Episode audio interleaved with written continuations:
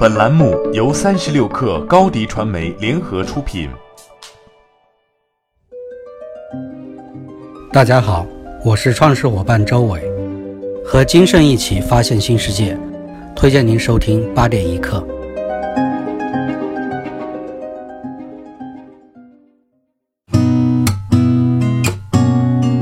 八点一刻，听互联网圈的新鲜事儿。今天是二零一九年十二月十三号，星期五。您好，我是金盛。据外媒报道，消息人士透露，海尔当前正筹划进行重大重组。根据重组方案，已在上海证券交易所上市的海尔智家将会在港交所上市，并将以七十七亿美元的价格私有化在港交所上市的海尔集团另一家子公司海尔电器。这一重组方案也是海尔集团精简海外业务努力的一部分。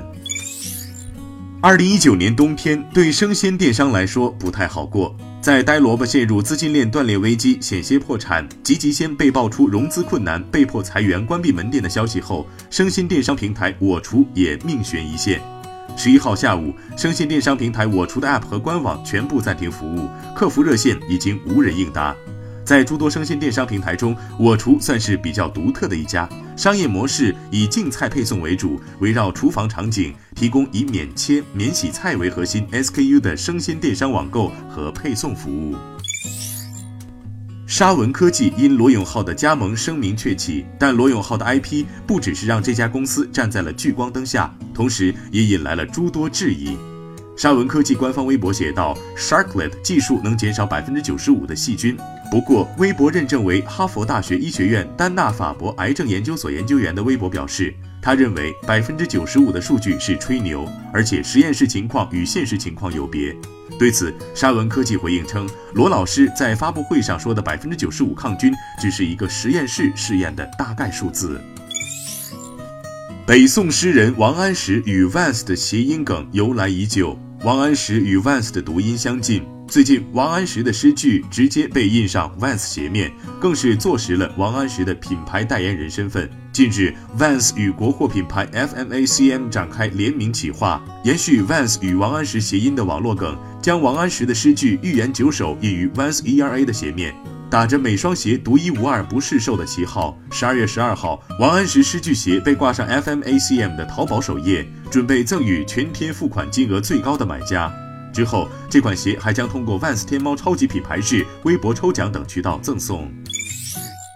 十二月以来，包括安能、百世快运、一米滴答、优速、韵达快运等在内的十余家企业陆续宣布，将通过不同方式进行全网调价。快递业专家分析，此次集体调价对市场产生的影响是积极的，也是在告诫低价无序的竞争格局将慢慢在大环境治理下出现短期的价格上扬。但是在市场的残酷竞争下，不知道最后的上涨比例能实现多少。美国财经媒体 CNBC 的全球 CFO 委员会最新调查显示，亚马逊创始人杰夫·贝索斯被评为过去十年全球最佳商业领袖。马云和马斯克分列第二、第三。调查显示，近三分之一的首席财务官挑选贝佐斯作为他们心目中最令人印象深刻的商业领袖。CNBC 的全球 CFO 委员会代表世界上一些最大的公共和私营公司，他们共同管理近五万亿美元的市值。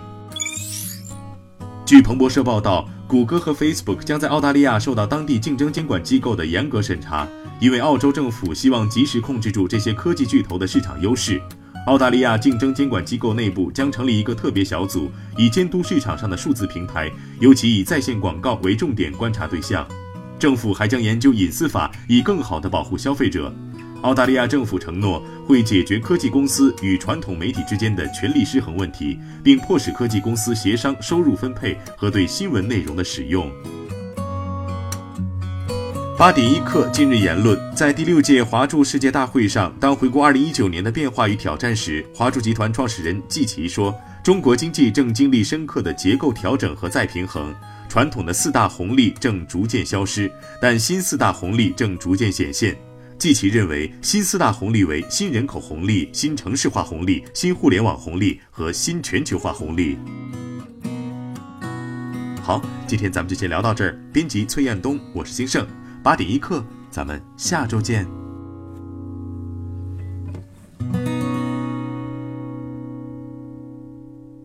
欢迎加入三十六氪官方社群，添加微信 baby 三十六氪 b a b y 三六 k r，获取独家商业资讯，听大咖讲风口，聊创业，和上万客友一起交流学习。